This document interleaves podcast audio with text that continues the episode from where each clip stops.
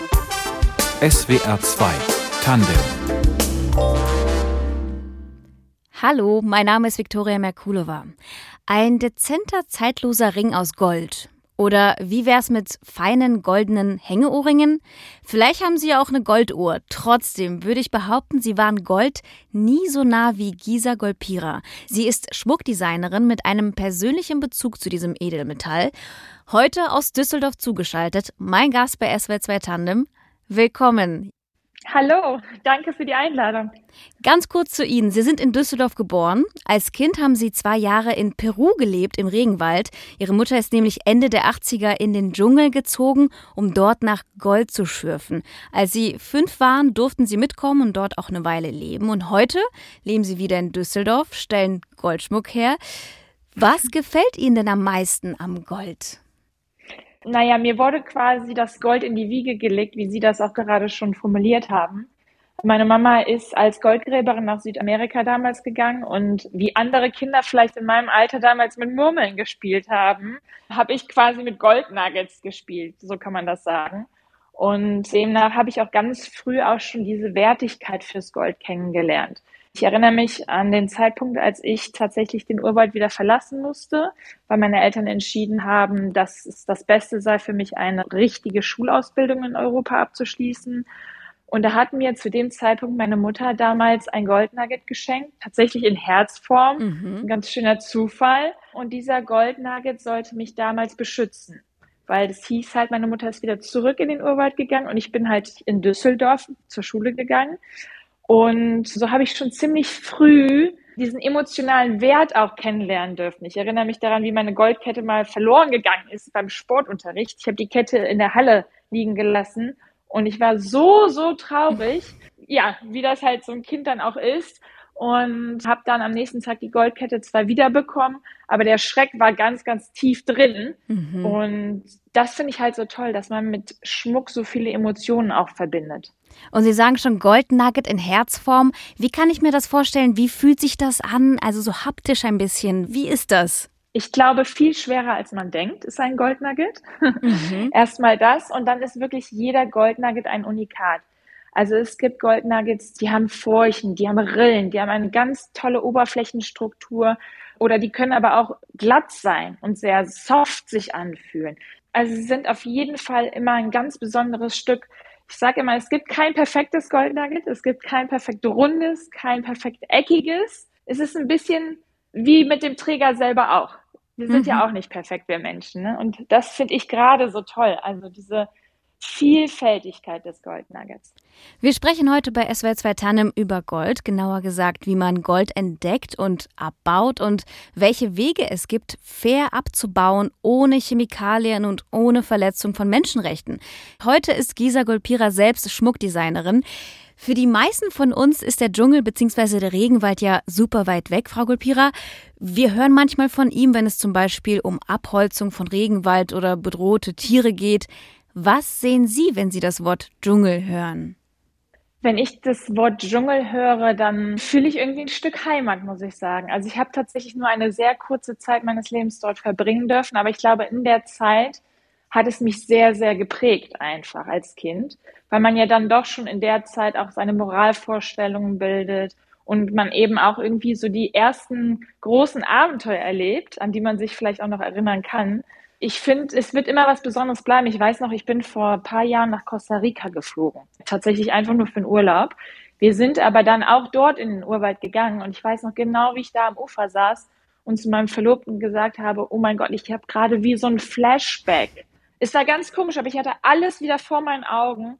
Der Geruch dort auch, der hat dazu geführt und diese Feuchtigkeit und dass wir so geschwitzt haben über all die Tiere, die Geräusche und ich habe mich sofort wieder zurückversetzt gefühlt. Und ja, dort, wo wir damals gelebt haben, das muss man sich also so vorstellen, da waren jetzt keine Nachbarn oder so, sondern wir waren wirklich tief im Urwald drin und weit und breit niemand, außer ja, Tiere, Eingeborene, also keine Post, kein Kiosk in der Nähe, gar nichts. Wir haben alleine gelebt und man muss sich vorstellen, alles, was irgendwie hier gemütlich ist, war da damals ungemütlich. Ne? Wir haben im Zelt geschlafen, anstatt auf einer Matratze. Es gab kein fließendes Wasser. Man hat sich im Fluss gebadet. Man hat das auch als Trinkwasser benutzt. Also es war einfach ein ganz anderes Leben tatsächlich. Und dann schauen wir noch mal ganz kurz zurück. Sie waren fünf Jahre alt, als Ihre Mutter Ihnen sagte, dass Sie zusammen in den Dschungel mit ihr und Ihrem Stiefvater nach Peru gehen würden. Wie hat sie versucht, Ihnen das überhaupt damals zu vermitteln? Ach, wir fahren in den Urlaub. ah, das ist so leicht gesagt. wir fahren jetzt in den Urlaub, die Mama hat alles gepackt und los ging's. Nee, damals war das ja auch so, als kleines Kind, da folgt man ja auch seiner Mama. Da hat man ja auch ganz großes Vertrauen. Die Mama, die wird schon richtige Entscheidungen treffen. Und für mich als Kind, mir war der Dschungel jetzt nicht wirklich ein Begriff. Damals war noch das Dschungelbuch ganz aktuell. Das war, glaube ich, meine einzige Vorstellung vom Dschungel, die ich tatsächlich hatte. Und nach einer ganz langen, langen Reise dann, zumindest kam sie mir damals so lange vor, wir saßen also sehr lange im Flugzeug, bis wir dann irgendwann in Lima, der Hauptstadt von Peru, angekommen sind. Und dort hat mich ja dann tatsächlich der Partner von meiner Mama mit einem kleinen Affen überrascht. Mhm. Da war natürlich der Hintergedanke, wenn die erstmal kommen, damit die Gisa einen Freund hat, man muss dazu sagen, mit einem echten ist. Affen. Genau, mit einem echten Totenkopfäffchen mhm. namens Isauro. Und wir wurden direkt dicke, dicke Freunde. Hatten Sie da auch ja, Regeln, die Sie befolgen mussten, damit da nichts passiert? Ja, meine Mutter nennt das immer so gerne den Urwaldführerschein. Als wir beide in den Urwald rein sind, mussten wir beide erstmal diesen Urwaldführerschein machen. Meine Mutter versteht darunter, dass man lernen musste, vor, was macht man, wenn eine Schlange im Camp zum Beispiel ist. Skorpione sind auch sehr gefährlich. Es kann ja immer irgendetwas passieren. Oder wie trete ich überhaupt auf auf den Urwaldboden, damit ich eben nicht auf eine Schlange trete? Oder, oder, oder. Also es sind da sehr, sehr viele Gefahren und man muss schon lernen, mit der Umgebung umzugehen. Das ist ganz klar. Ich muss dazu sagen, aber auch hier wieder hatte ich das Glück, dass ich ein Kind war Stimmt. Kinder sind ja total frei eigentlich in ihrem Handeln. Und ich hatte gar keine Ängste. Also ich hatte keine Angst, dass mir was passiert. Ich habe alles mit sehr viel Leichtigkeit genommen und habe das Ganze eher als einen riesengroßen Spielplatz gesehen. ja, diese bunte, schöne, teilweise gefährliche Welt war plötzlich aber für Sie dann auch irgendwann rum, haben Sie ja auch erzählt. Als Sie sieben waren, änderte sich ganz viel für Sie, weil Ihre Mutter eine sehr einschneidende Entscheidung getroffen hat. Sie mussten zurück, weil ihr die Schulausbildung für Sie wichtig war. Sie sollten wieder zurück zur Schule nach Deutschland. Wie haben Sie reagiert, als Sie wussten, Sie müssen jetzt wieder zurück? Also erst einmal wusste ich, dass da nichts Gutes auf mich zukommt. Denn im Camp hatte mich meine Mutter damals auch schon verdonnert, immer Hausaufgaben zu machen. Also meiner Mutter lag sehr viel daran, dass ich nichts verpasse. Sie wusste auch schon, die anderen in meinem Alter werden eingeschult. Deshalb hatte sie halt schon Lehrbücher mit in den Dschungel tatsächlich genommen. Und kaum zu glauben, aber ich saß auf der einen oder anderen Liane und musste dann da irgendwelche Zahlen eins plus drei rechnen oder oder. Ja, ich war schon vorbereitet, dass da nichts Gutes kommt, noch mehr Lernerei. Mhm. Und natürlich war ich sehr traurig, als ich mir der Situation bewusst geworden bin, dass ich zurück nach Europa komme und meine Mama aber weiterhin auf Expedition bleibt. Ja. Ähm, das heißt, ich bin damals zu meinem Vater gezogen in der Nähe von Düsseldorf mhm. und ich würde jetzt lügen, wenn ich sagen würde, ach, das hat mir überhaupt nichts ausgemacht, dass Mama dann wieder gegangen ist. Das war sicherlich emotional sehr schwer und hat auch mal wehgetan und man war auch traurig aber man hat gelernt, mit der Situation umzugehen. Mhm. Und gibt es bestimmte ja, Schulerinnerungen, also diese erste Zeit nach Ihrer Rückkehr, wie war das für Sie, als Sie wieder so richtig dann zur Schule gegangen sind? Mit Kindern, die ein Kinderzimmer haben zu Hause und kein Dschungel. Genau, die wirklich ein Kinderzimmer zu Hause haben, die ein Kaninchen zu Hause haben anstatt einen Affen und denen ich natürlich über meine Abenteuer erzählt habe und die gesagt haben, ich habe eine Meise. also die konnten es kaum glauben, weil ich war ja irgendwie so etwas zwischen Pipi Langstrumpf, Mowgli und es war kaum zu glauben für die Kinder. Als Sie in Deutschland waren, hat Ihre Mutter Ihnen ja die Kette geschenkt, über die Sie gesprochen haben, das Nugget in Herzform. Danach ist sie wieder zurück nach Peru gegangen. Sie sind bei Ihrem Vater geblieben. Und das war auch das erste Nugget, das ihre Mutter gefunden hatte. Mit dieser Kette hat ja im Grunde alles angefangen, was sie heute machen, also Schmuckdesign. Das Gold in ihrem Unternehmen wird fair abgebaut, zum Beispiel ohne Chemikalien. Was nachhaltiges Gold außerdem noch bedeutet, darüber sprechen wir gleich. Zuerst noch kurz zu ihrem aktuellen Buch. Ihre Mutter und sie haben ja ein Buch geschrieben, Dschungelleben, über ihre gemeinsame Zeit in Peru und die Jahre danach, als ihre Mutter mit ihrem Partner weiter Gold schürfte und sie bei ihrem Vater lebten. Wie oft haben Sie Ihre Mutter damals, als Sie in Meerbusch zur Schule gingen, gesehen überhaupt? Wie haben Sie Kontakt gehalten? Also meine Mutter ist in der Regel acht bis elf Monate auf Expedition gewesen, ganz damals eben noch in Südamerika. Dann sind die beiden vor 25 Jahren haben sie dann entschieden, dass sie nach Papua-Neuguinea gehen und dort waren sie auch in der Regel so lange. Das heißt, in der Zwischenzeit habe ich dann meine Mutter in Deutschland getroffen, so meistens um den Winter herum. Mhm. Und wie haben Sie Kontakt gehalten? Das war schwierig. Das war mhm. sehr, sehr schwierig. Also damals war das so, dass meine Mutter ein Satellitentelefon gehabt hat im Dschungel. Ja, man konnte anrufen. Es war erstmal was richtig, richtig teuer. Ja. Und dann hatte meine Mutter ja auch nicht immer Empfang. Und wir haben vereinbart, an jedem ersten Samstag im Monat macht sie das Satellitentelefon an, um auch eben Batterie zu sparen, Strom zu sparen, kann man das nicht die ganze Zeit anlassen. Und so haben wir beschlossen, den ersten Samstag im Monat macht sie es an und wir versuchen, Kontakt zu bekommen. Das hat mal geklappt und das hat mal nicht geklappt. Und damit ich sie nicht zu sehr vermisst habe, hat meine Mutter mir tatsächlich damals Briefe vorgeschrieben. Sie hatte eine Freundin in der Hauptstadt von Peru, in Lima, und hat ihr die Briefe dann gegeben mit dem Auftrag, bitte sei so nett und schick alle drei Wochen einen Brief von mir ab. Und so hatte ich immer etwas zu lesen. Solche Geschichten hört man meistens aus Filmen oder Serien, dass man Briefe vorschreibt. Ja, spannend. Es war auf jeden Fall sehr schwierig, äh, Kontakt zu halten, aber Sie haben es gemacht. Sie sind weiter zur Schule gegangen, haben Abitur gemacht und nach dem Abitur sind Sie dann auch auf Reisen gegangen. Aber nicht zurück nach Peru, sondern wo waren Sie? Ich war zunächst einmal in Australien für ein Jahr.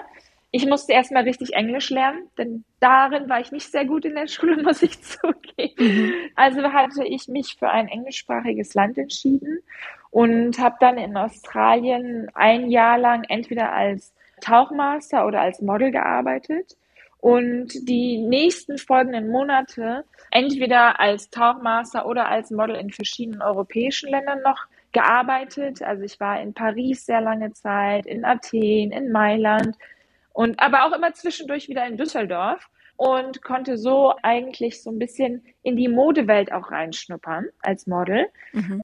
Dort ist man auch ziemlich oft auf meine Goldkette aufmerksam geworden, mhm. weil viele in der Modebranche natürlich nicht wussten, was ein Goldnugget ist. Also die kannten das gar nicht. Und ich wurde halt immer gefragt und habe das dann so schön erklärt und erzählt und die Leute waren begeistert und das habe ich auch wirklich gespürt also ich habe halt äh, einige Jobs gehabt in der Modebranche und konnte so ein bisschen hinter die Kulissen schnuppern und hatte schon immer Spaß an der Mode, fand das immer ganz toll und war begeistert und habe mich dann entschieden, Textil- und Modemanagement zu studieren, um dann irgendwann Einkäuferin für einen großen Store zu werden.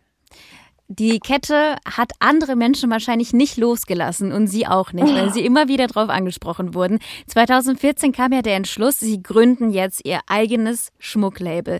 War das jetzt dieser Impuls von all diesen Menschen, dass Sie das machen oder gab es einen besonderen Moment, wie es dazu kam?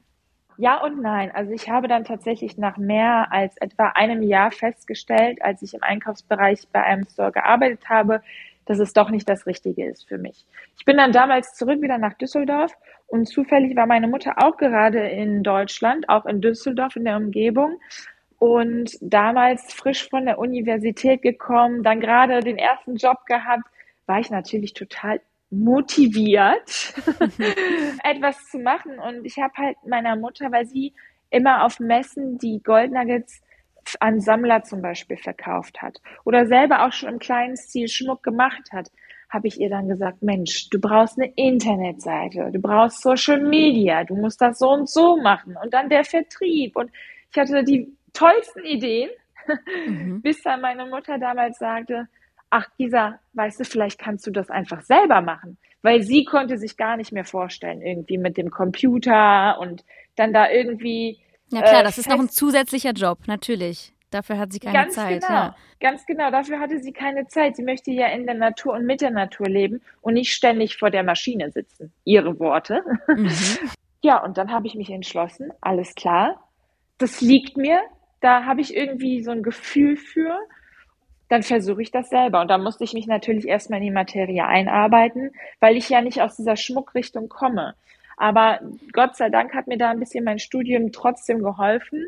Zumindest so, dass ich den Management-Teil schon sehr, sehr schnell auf die Beine stellen konnte. Ja. Und dann habe ich mich reingefuchst und dann 2014 tatsächlich das Label gelauncht. Und wie können wir uns das vorstellen? Haben Sie dann so eine Art Deal abgeschlossen mit Ihrer Mutter, wie viele Goldnuggets Sie immer bekommen? ja, am Anfang habe ich tatsächlich mit den Goldnuggets meiner Mutter noch gearbeitet. Mhm.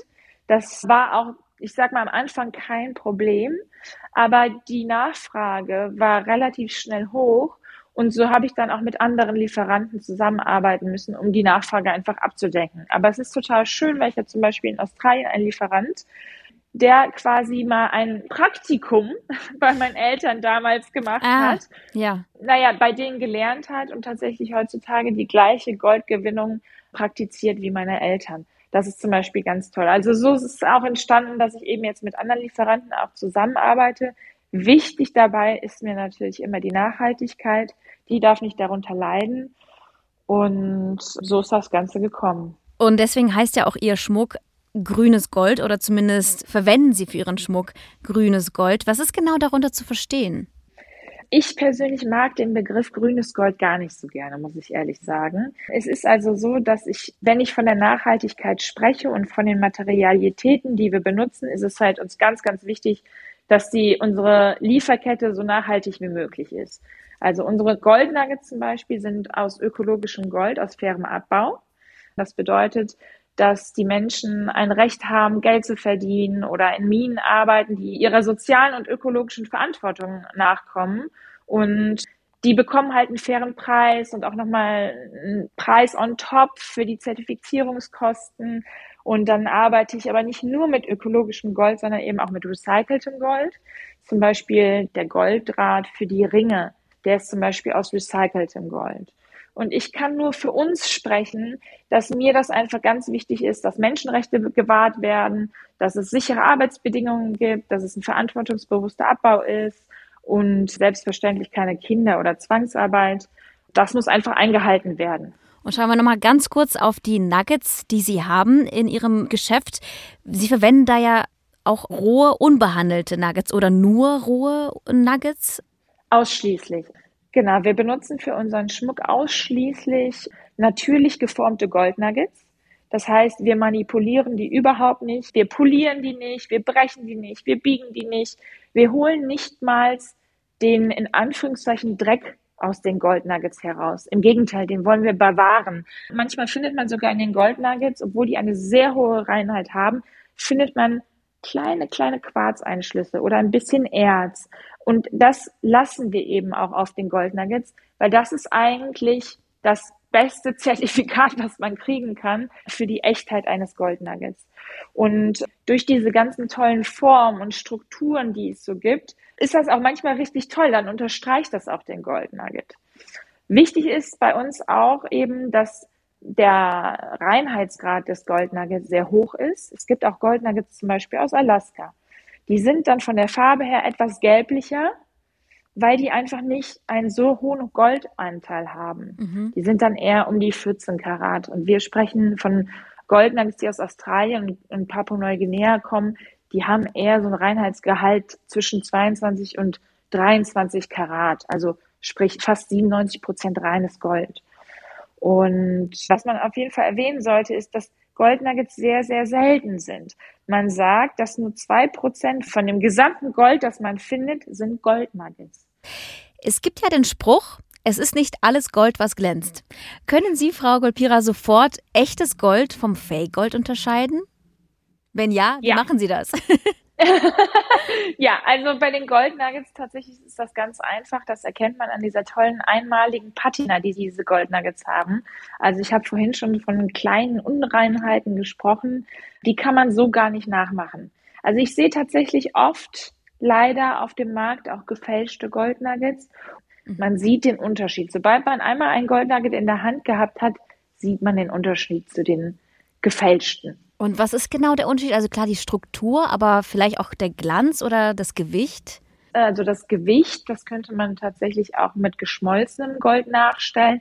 Aber es ist eben die Form, die Struktur und die Oberfläche. Also tatsächlich die Oberfläche des Goldnuggets verrät, ob es ein echtes ist oder nicht. Weil durch Erosionen hat sich das Goldnugget ja viele Millionen von Jahren abgespaltet vom Gestein. Und diese Spuren sieht man tatsächlich auf dem Goldnugget. Wo kann man denn überhaupt Gold finden? Tatsächlich überall. überall. Tatsächlich überall. Tatsächlich im Rhein. Ich bin ja Rheinländerin, deswegen erwähne ich jetzt den Rhein. Ich erinnere mich daran, wir waren vor, ich glaube, vor sechs Jahren war ich in Portugal mit meiner Mutter und mit ihrem Partner. Und ja, dann kann man am Abend, kann man dann auf die Idee, Mensch, lass uns doch mal morgen Gold graben gehen. Na klar, eine ganz klassische Tätigkeit. ja, genau. Ich dachte eigentlich, ich leg mich schön auf die Sonnenliege, aber nein, okay, wir gehen Gold graben. Und dann sind wir tatsächlich in der Früh morgens, um fünf sind wir los, mit der kleinen Schaufel, mit dem Eimer, mit der Pfanne und natürlich dementsprechender Kleidung und haben dann in einem Fluss in Portugal standen wir dann fünf Stunden und haben dann da das Gestein beziehungsweise ja mit der Pfanne das Gestein gewaschen und haben tatsächlich Flitterpartikelchen, also Goldflitterpartikelchen finden können. Man muss nur sagen, nach fünf Stunden Arbeit dann so einen einzigen Goldflitterpartikelchen zu finden, ich glaube, da muss man schon sehr hoch motiviert sein und sehr viel Spaß an der Arbeit haben, um ja, das zu machen. Kann ich mir vorstellen. Vor allem, wenn ihre Mutter Goldgräberin eben ist, dann kann es auch schnell enttäuschend wirken, wenn man so wenig ausgegraben hat. Ja, das stimmt natürlich. In, Im Gegensatz aber zu Portugal oder sagen wir mal im Gegensatz zu vielen europäischen Ländern gibt es eben in Australien und in Papua-Neuguinea größere Vorkommnisse. Das heißt, wenn man dann da, da findet man dann auch wirklich ein Gold Nugget dass man sagen kann, okay, man kann mit bloßem Auge den Goldklumpen sehen. Das würden wir dann als Goldnugget bezeichnen. Und das ist trotzdem noch sehr, sehr selten, aber auf jeden Fall häufiger, als das in Europa vorkommt. Die weit verbreitete Goldsuche mit Quecksilber und Cyanid ist ja enorm umweltschädlich. Warum hm. wird das denn immer noch so gemacht? Naja, da fragen Sie mich jetzt, warum gibt es immer noch kriminelle Menschen? Das kann ich Ihnen leider nicht sagen. Man benötigt halt Quecksilber, um das Gold vom Gestein zu trennen. So. Und es gibt leider Gottes noch sehr, sehr viele industrielle Minen, die ja ihre ganze Chemie letztendlich dann in die Abflüsse der Natur kippen. Und das ist eben sehr, sehr schädlich, nicht nur für den Menschen, auch für die Natur, für die Tiere und hat eben auch Konsequenzen, so große Konsequenzen, dass man dann teilweise auch nicht mehr das Land, wo einmal eine Goldmine gewesen ist, überhaupt noch bebauen kann. Also landwirtschaftlich nutzen kann zum Beispiel. Und das gilt es eben zu vermeiden. Hm. Frau Goldpira, muss man davon ausgehen, dass das meiste Gold, das wir zum Beispiel in Gestalt von Ehringen tragen, genauso gewonnen wurde, also dass es blutiges Gold ist? Ja, also wir haben alle es in der Hand, nachzufragen, woher kommen unsere Produkte her. Denn auch die Nachfrage sorgt dafür, dass die Designer oder dass die Unternehmen umdenken, dass es Sinn macht, ähm, darüber nachzudenken. Das ist ganz, ganz, ganz wichtig. Und ich persönlich erlebe immer häufiger, dass es tatsächlich den Kunden auch sehr wichtig ist, woher das Gold kommt. Also ich weiß noch, als ich mein Label gegründet habe in 2014, da war nachhaltiges Gold noch gar nicht so in aller Munde, wohingegen ich jetzt merke, dass es sehr, sehr vielen Menschen sehr wichtig ist, woher die Produkte, die sie kaufen, kommen. Und das finde ich total toll. Ich kann natürlich jetzt nicht so viel sagen über andere Eheringe, die ich nicht hergestellt habe. Ich kann nur sagen, dass es lange gar kein Thema war. Ich glaube, 2006, da ist damals noch der Film mit Leonardo DiCaprio rausgekommen. Und da hat man dann angefangen, mit 2006 über Blutdiamanten zu sprechen. Also finde ich auch sehr, sehr spät eigentlich. Aber zumindest war es dann in der Mehrheit angekommen. Und ich habe das Gefühl, dass es auch jetzt so ist, dass wir jetzt dort angekommen sind, dass wir auch darüber sprechen, woher kommt denn eigentlich unser Gold? Und wenn wir das dann einmal erst getan haben und das hinterfragen, dann wird, glaube ich, sehr, sehr schnell einem bewusst, dass es eben, ja, dass es eben auch aus kriminellen Machenschaften kommen kann. Und das ist das Geld eben zu vermeiden, ganz klar. Und wie schürfen Ihre Mutter und Ihr Lebensgefährte? Ja, tatsächlich schürfen meine Mutter und ihr Lebensgefährte nach einer ganz alten Methode. Im Endeffekt ist es so, dass sie Steine von A nach B bewegen, also nichts anderes, was auch ein Hochwasser tun würde im Urwald. Und ähm, man muss sich das so vorstellen, die benutzen also eine Dredge. Um, ähm, für die Menschen, die noch nie was von einer Dredge gehört haben, ich was ich zum total Beispiel? verstehen kann. ja, genau.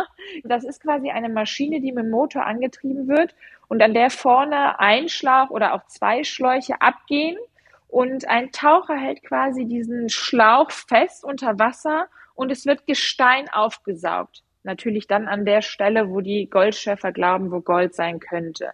Und dieses Gestein wird hochgezogen auf die Dredge und in der Dredge hat man wie so ein Filtersystem. Jetzt muss man dazu wissen, dass Gold ungefähr acht, neunmal schwerer ist als normales Gestein.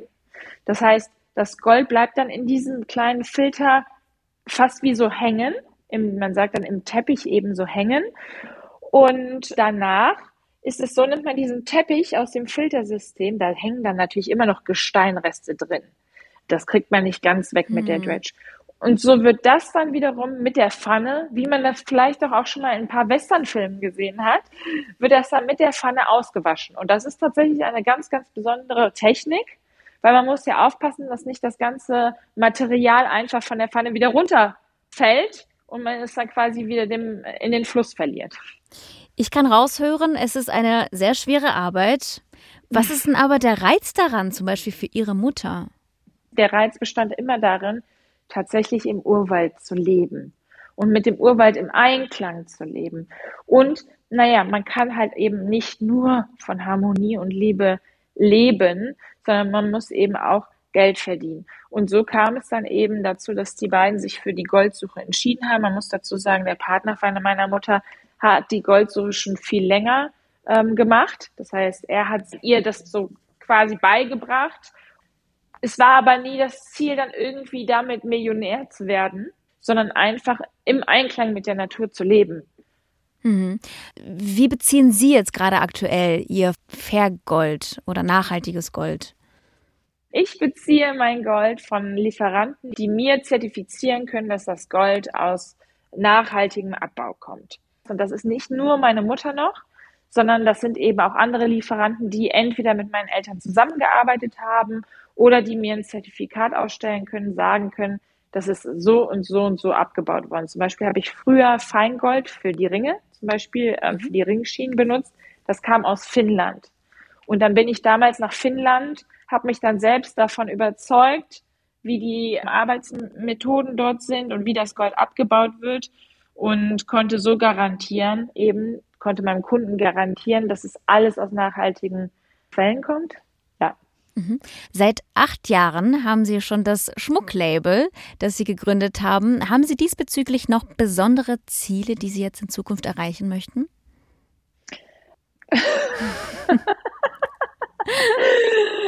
Schwierige Frage. Äh, schwierige Frage, tatsächlich schwierige Frage. Man hat sehr, sehr viele Ziele. Mein persönliches Ziel ist es, im internationalen Raum Goldpira zu verkaufen. Also tatsächlich ähm, suche ich selektierte Geschäfte, die dann Goldpira ihren Kunden anbieten können. Das finde ich sehr, sehr toll. Im Gegensatz zu auch anderen Unternehmen ist, glaube ich, ein Ziel von mir eher, immer besser zu werden. Also gar nicht mal so sehr den Umsatz bis ins Unmögliche zu treiben, sondern immer besseren Kundenservice zum Beispiel anzubieten oder immer bessere Entwürfe anzubieten meinen Kunden oder immer bessere Lieferketten. Also ich persönlich habe nicht unbedingt den Anspruch, mehr, mehr, mehr, mehr, sondern besser, besser, besser. Würden Sie sagen, Sie haben mit Gold Ihre Berufung gefunden oder schwebt Ihnen vor, irgendwann mal was komplett Neues zu machen? Oh, ich glaube, Gold wird immer meine erste Liebe bleiben. Aber tatsächlich bin ich ein sehr kreativer Mensch und interessiere mich für sehr viel und versuche auch neugierig zu bleiben und kann aber auch tatsächlich sehr viele Dinge, wie zum Beispiel habe ich gerade erst angefangen mit der Fotografie, kann das dann immer sehr gut auch bei Golpira einbinden und habe auch dank Golpira das erst kennenlernen dürfen. Also es ist immer eine Fusion irgendwie, habe ich das Gefühl. Mhm. Noch ganz zum Schluss würde ich gerne wissen, an welchem der zwei Orte sind Sie wirklich ganz bei sich, wenn Sie sich jetzt sofort entscheiden müssten? Wäre das eher Düsseldorf oder Peru im Regenwald, weil Sie auch Heimat angesprochen haben? Schwierige Frage. Spontan würde ich sagen, bevorzuge ich es in der Zivilisation zu leben tatsächlich. Also Matratze und fließendes Wasser abzugeben und dann für immer im Urwald zu leben, könnte ich mir für mich persönlich nicht vorstellen, aber möchte ich auch nicht missen für eine Zeit lang. Sie bleiben uns also noch eine Weile auf jeden Fall in Deutschland erhalten. Gisa Golpira, vielen herzlichen Dank für das Gespräch und alles Gute Ihnen. Vielen Dank. Ich bin Viktoria Merkulova, vielen Dank fürs Hören und bis zum nächsten Mal.